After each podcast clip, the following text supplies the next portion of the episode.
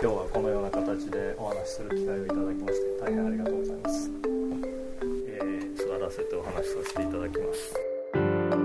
仮暮らしのアリエッティの制作が佳境に差し掛かっていた今年の春。ジブリで奇妙な講演会が開かれました。ベストセラー「生物と無生物の間」などの著作で知られる。分子生物学者。福岡伸一さんの講演です。あのあの私は生物学者。あの分野もお仕事も全く違う皆さんとこのような感じでお話しする機会をいただきましたが大変不安に思っております。でも私自身は自分でこう絵を描いたりすることは全然できないんですけれども私たち生命を考えているものももちろんですけれどもそのこの世界のいろんなありようを記述しようとしている人たちが陥ってしまいやすい非常に陥りやすいその認識の罠のようなものが隠されてるんじゃないかなと。つまり本当は世界はいろんな形でつながっているのに私たちはその中からある部分を切り抜いてその中で起こっていることのロジックだけでいろんなことを物語を作ってしまいがちになるかなと思ったわけです。なぜジブリで科学の講演が？多分福岡伸一さんはその疑問の答えを伝えに来たのかもしれません。だって福岡教授の代表作「動的平衡」のサブタイトルは「生命はなぜそこに宿るか。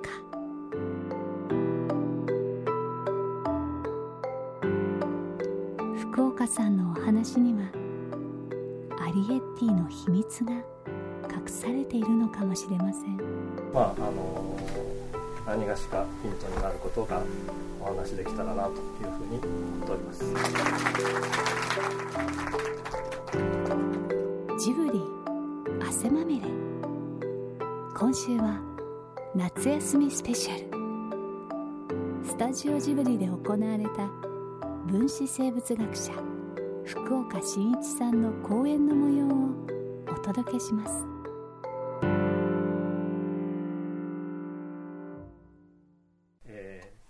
スライドにかぶってしまいますのでこちらに座らせてお話しさせていただきます。このなんか一見防犯器具のような金属の装置はこれは世界で最も初期に作られた、えー、顕微鏡のプロトタイプの一つでした。で今の顕微鏡と違ってレンズはこの穴のところにはめ込まれていました。しかもこうシングルレンズ。非常にこう精密に磨かれた、え、ガラスの玉がここにはめ込まれていました。でこれは横から見た絵なんですけれどもこのとんがった先にサンプルをつけてこちらからレンズを通して覗いて、え、この、え、ネジで焦点を合わせたり角度を回したりして観察していたと。で驚くべきことはこんなあの原始的な装置なんですけれどもこの顕微鏡が実現していた倍率はおよそ300倍でしてえー、現在私たちが使っているこういう光学顕微鏡とほぼ同じぐらいの倍率が、えー、達成されてと。もちろんあのレンズの周差とかがありますから見える部分は非常に限られているわけですけれどもその部分はかなりの高倍率で見えてたでこの顕微鏡を作った人は、えー、アンソニー・レーエン・フックさんという人で、オランダの、えー、アムステルダムからこうずっと下がっていったデルフトという町に、えー、生まれた人でした。1632年の10月のことなんです。レーエン・フックは、えー、実はこの顕微鏡を作りはしたんですけれども、え科学者でも、え研究者でもなくて市役所の、え職員だっで、まあ、今も昔も市役所の職員というのは暇だったのか、えー、余暇にですね自分で手作り顕微鏡を作ってありとあらゆるものをその観察していったわけです。その辺の水たまりの水の中には、えー、目には見えないけれどもさまざまな形のキラキラ輝く、えー、単細胞生物がくるくる踊ってるっていうことも初めて見つけました。それから血液を調べてみると、えー、血球と呼ばれる成分が流れているということも見つけました。挙句の果てには自分の精液まで見てその中に精子というものがあるということを見つけました。だからレーン・フックは今日生物学では、えー、精子の発見者ということになっているわけです。で まあ彼がですねその目には見えないけれども私たちはよりミクロなサブレベルで別の秩序を持っていてそこの秩序をさらに見ればさらにサブのレベルがあるっていう風なその世界を分けていけば新しい世界が見えるっていう風なある種の思考的な枠組みを作り出したわけです。で ででこの、まあ、レーン・フックが世界をこう分け始めてからえー、科学というものがどんどんどんどんこう世界を分けて分けて分けていくっていう方向に、まあ、突き進んでいったわけです。でこれはあの私の研究室でちょうどレーンフックと同じぐらいの倍率で、えー、細胞を見たもの見た写真です。細胞の一つ一つというのは、えー、この、えー、四角い一区画区画が細胞の一つ一つで、えー、そこにはこう白く抜けた丸い細胞の核というものがあります。でこの顕微鏡ではこれ以上見えないんですが この細胞の核には DNA というのが折りたたまれて格納されていて、えー、その DNA の上には遺伝暗号というものが書かれていて、まあ、2010年の今日ですね私たち生物学者はこの DNA に書かれている全ての暗号を全部読み尽くしてえー、世界をまあ分け尽くして細胞の中で使われているミクロなパーツはその遺伝子に書かれている以上のものではないのでだいたい2万数千種類のミクロなパーツがこの細胞の中で、えー、ある種時計仕掛けに動いているのが生命だというふうに、えー、結論付けているわけです。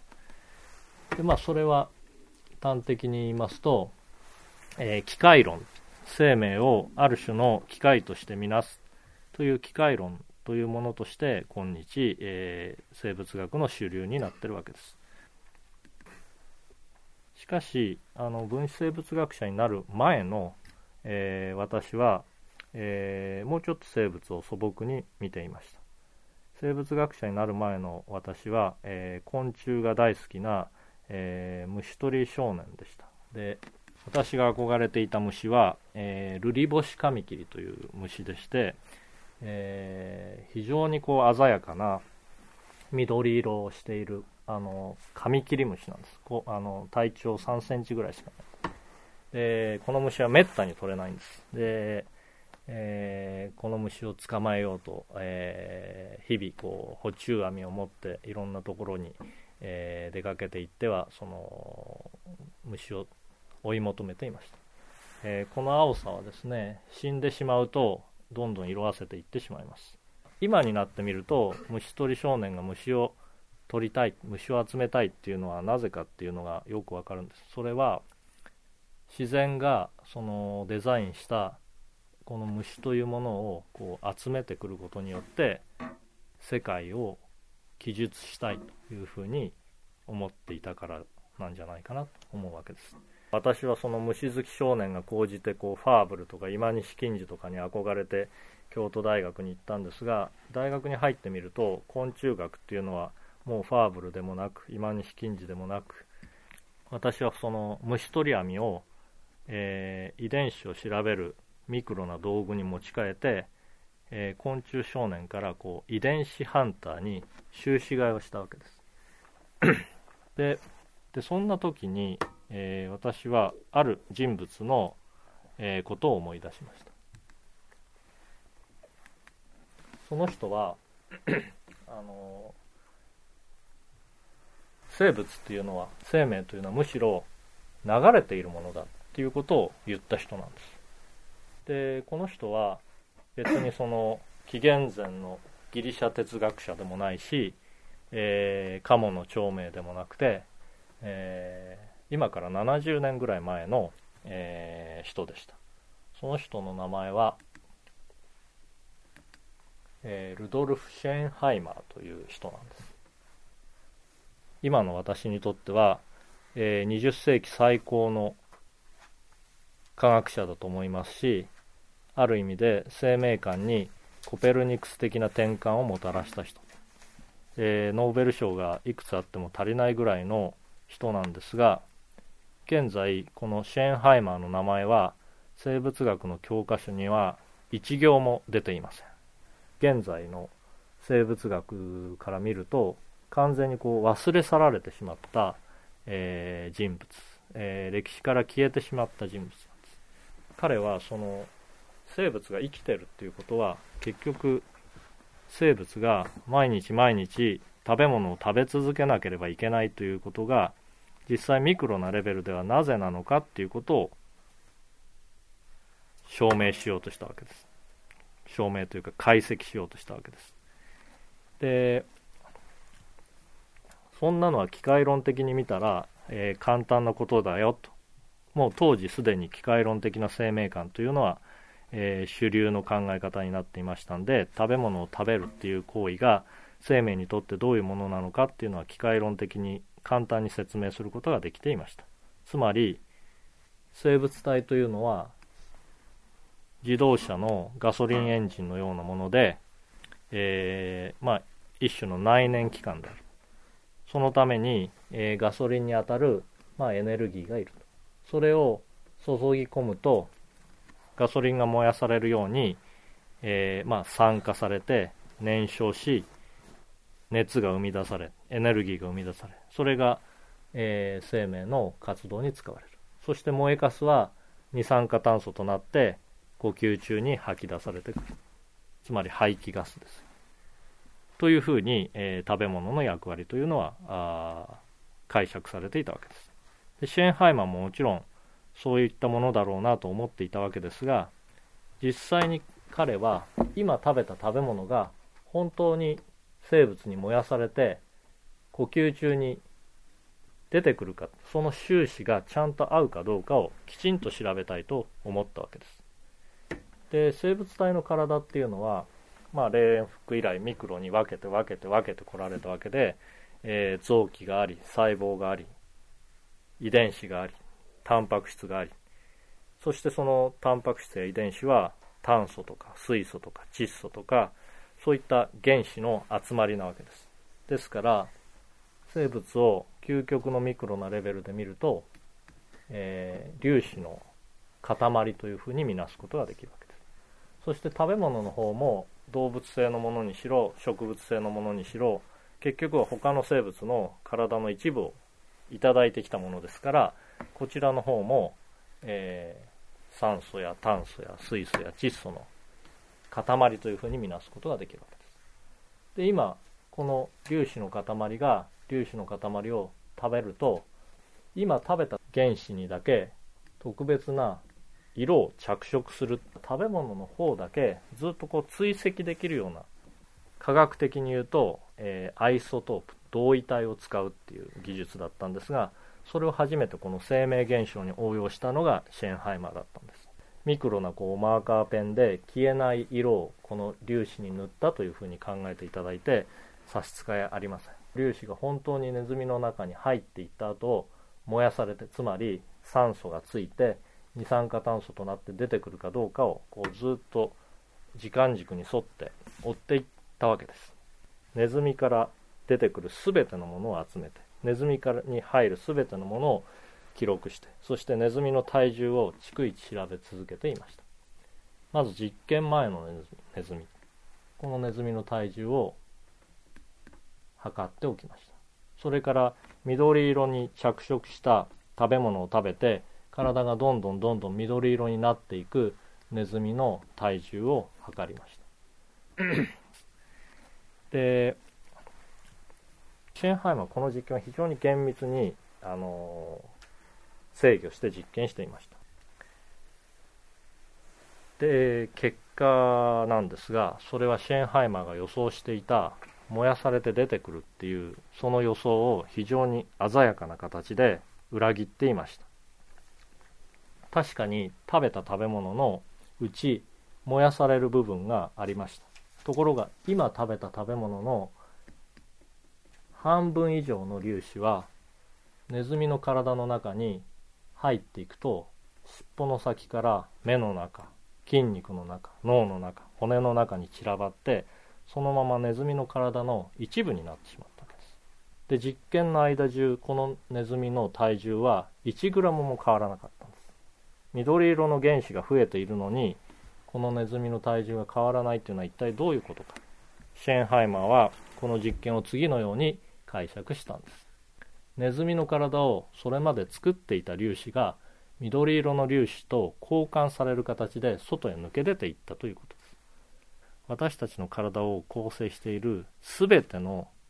原子はどれ一つ例外なくものすごい速度で分解されて捨て去られています。その代わり食べたものがそこに置き換わっているわけです。それは分裂しないと言われている脳細胞でも心臓の細胞でも細胞の中身はすごい速度で入れ替わっています。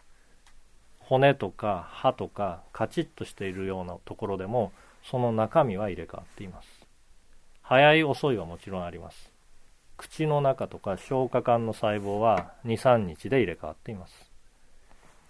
血液中の細胞はだいたい数ヶ月で入れ替わっています。ですから実はその物質的な基盤として私は私であるっていうことを支えているものは何もないわけです。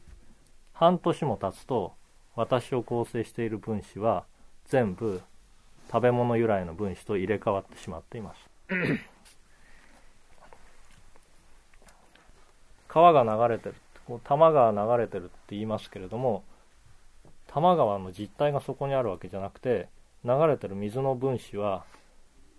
二度と同じものは流れてない。生命現象もこう絶え間なく粒子が入っていって絶え間なく粒子が出ているここにネズミの形として見えるこここれっていうのは別に入れ物でも何でもなくて分子が緩く集合しているよどみのようなものでしかないわけです。でまあシェンハイマーはこれを、えー、ダイナミックステイトにあるっていうふうに呼んだわけですでこのコンセプトっていうのは私は非常に大事だなと思いますででつまり生命現象というのはそこにあるように見えるメカニズムも実は絶え間のないその流れの中にあるわけですでもその流れの中にある生命現象というのはある種のバランスの上にあるわけです。私を構成している炭素は次の瞬間二酸化炭素になってるかもしれないしそれは植物の一部になってるかもしれないしミミズの一部になってるかもしれないしある時は海の木髄になってるかもしれないし鍾乳洞の岩石の一部になってるかもしれないけどとにかく回っている。でその回している力っていうのは生命現象なわけで。で回りながらバランスをとっているという意味でこのコンセプトに、まあ、動的平衡という言葉を当てはめてみました。そういうふうに考えると生態系あるいは生命というのは動的平衡として捉えることができる。そして作って捨てる作って捨てるというある種の自転車操業をしていてでも最後にエントロピー増大の法則に捕まえられて動的平衡状態が終わるというのが個体の死なわけですけれどもその時にはすでに動的平衡は別の形で他の生命にバトンタッチされていて地球全体ではそれがぐるぐる回っている。そういうふうに考えるとじゃあ一体どうして絶え間のない交換が行われているのにもかかわらず私は私ネズミはネズミっていうある種の同一性が保たれているのか。それは生命を作っている細胞と細胞の関係あるいは細胞の中の分子と分子の関係というのはこう基盤の上にこう独立してはめ込まれている、えー、パーツのようなものではなくてジグソーパズルのように、えー、互いに他を上下左右の近所といつも関係性を保って存在しているものとしてあります。関係性によって要素の要素の位置と役割が決まるので各要素それぞれに固有の機能があらかじめ振り分け振り当てられてたわけではないわけですつまり鼻は私たち嗅覚匂いを嗅ぐ器官と思っています。しかしメスは一体どれぐらい深くこう鼻をえぐってくれば嗅覚を司る鼻というものを人間から取り外すことができるかっていうふうに考えるとたちまちこうメスの先が鈍ってしまうわけです。なぜかというと人間の鼻っていうのはこう穴が2つあるわけですけれどもその天井にこう嗅覚上皮細胞というのが広がっていてそこに匂いのレセプター分子というものがたくさん存在してるわけです。何千万本もの神経繊維によって脳細胞に接続されています。で脳細胞はその 匂いの分子の結合のパターンをこう、えー、読むわけですよ。でそこから信号がまた神経繊維を通って、えー、手足の筋肉や骨あるいは呼吸器あるいは皮膚に結びつけられてるわけです。で非常にいい匂いがあればそれに近づいていって、えー、美味しいなとこう飲むわけですし硫化水素みたいな生命にとって非常に危険な匂いがあればすぐに息を止めてできるだけそこから早く逃げようと筋肉が動かなきゃいけないわけです。嗅覚というのは体の全部の仕組みと多かれ少なかれ連動してるわけででそれは目だって口だって手足だって心臓だって腎臓だって肝臓だって実は言えることなんです。で動的平衡っていうのは一体何かというと機能と要素っていうのは別に1対1の機械論的なパーツの関係にはなくて要素は互いに双方的に関係しているんでそれゆえに部分と呼べる切り取れるものはないということ。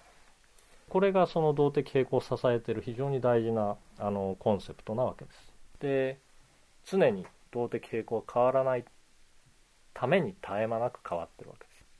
だから欠落があればそれを埋め合わすようにそれをなんとか解消するように平行は動くわけです。このジグソーパズルの中のある一つのピースが分解されて捨て去られても周りのここの周りの8つのピースがあればこの真ん中の形というのは記憶されてるわけです。そして新しいピースがやってくると自分がどこにはまるか分かる。生命現象も自然も地球もあるいは社会も経済も組織も動的平衡にあるとみなすことができるかもしれないというふうに思っております。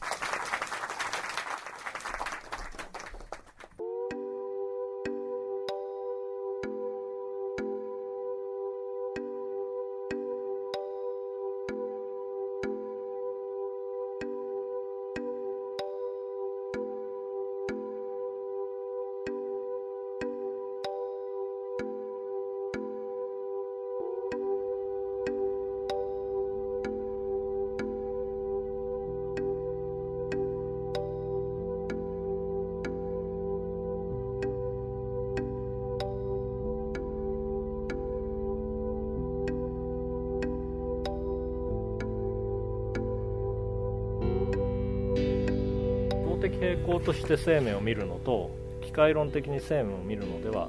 生命の見え方というのが、えー、ガラリと違ってきますそれは分かってるつもりでも現代人、まあ、近代人がしばしば陥りやすいある種の認識の罠というものに絡め取られて分節化によってその関係性というものが切断されてしまうというふうに。全てがつながったものとして世界を見る。多分それは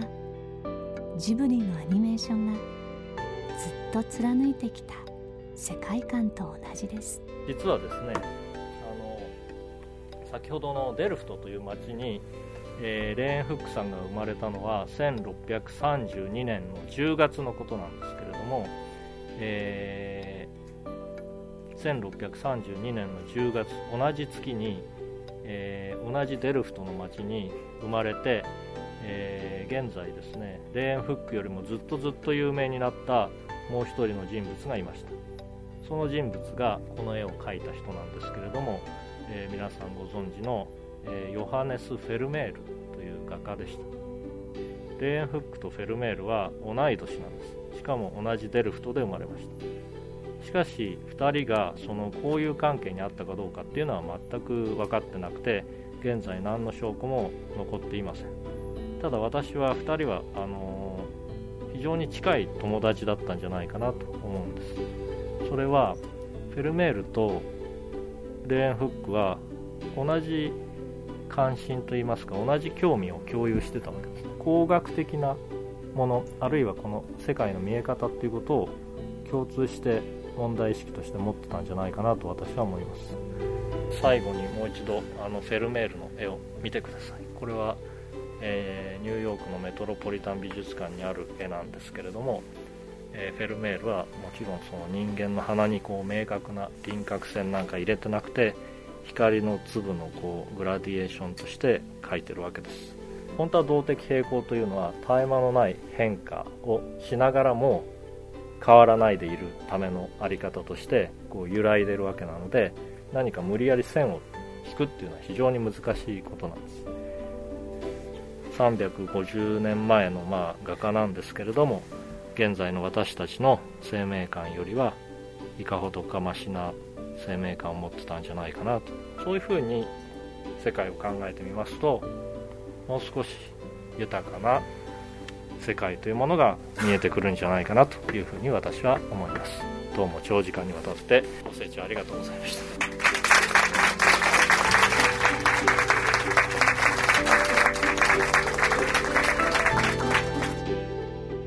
そう。ジブリの動的平衡を考えてみるとマロ監督の才能は宮崎さんや鈴木さんたくさんのスタッフとの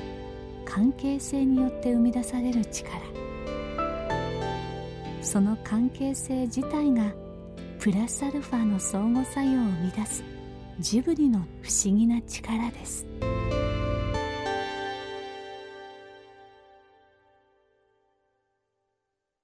鈴木敏夫のジブリ汗まみれ。この番組はウォルト・ディズニー・ジャパン。読売新聞。町のホットステーション。ローソン。JAL 朝日飲料。日清製粉グループの提供でお送りしました。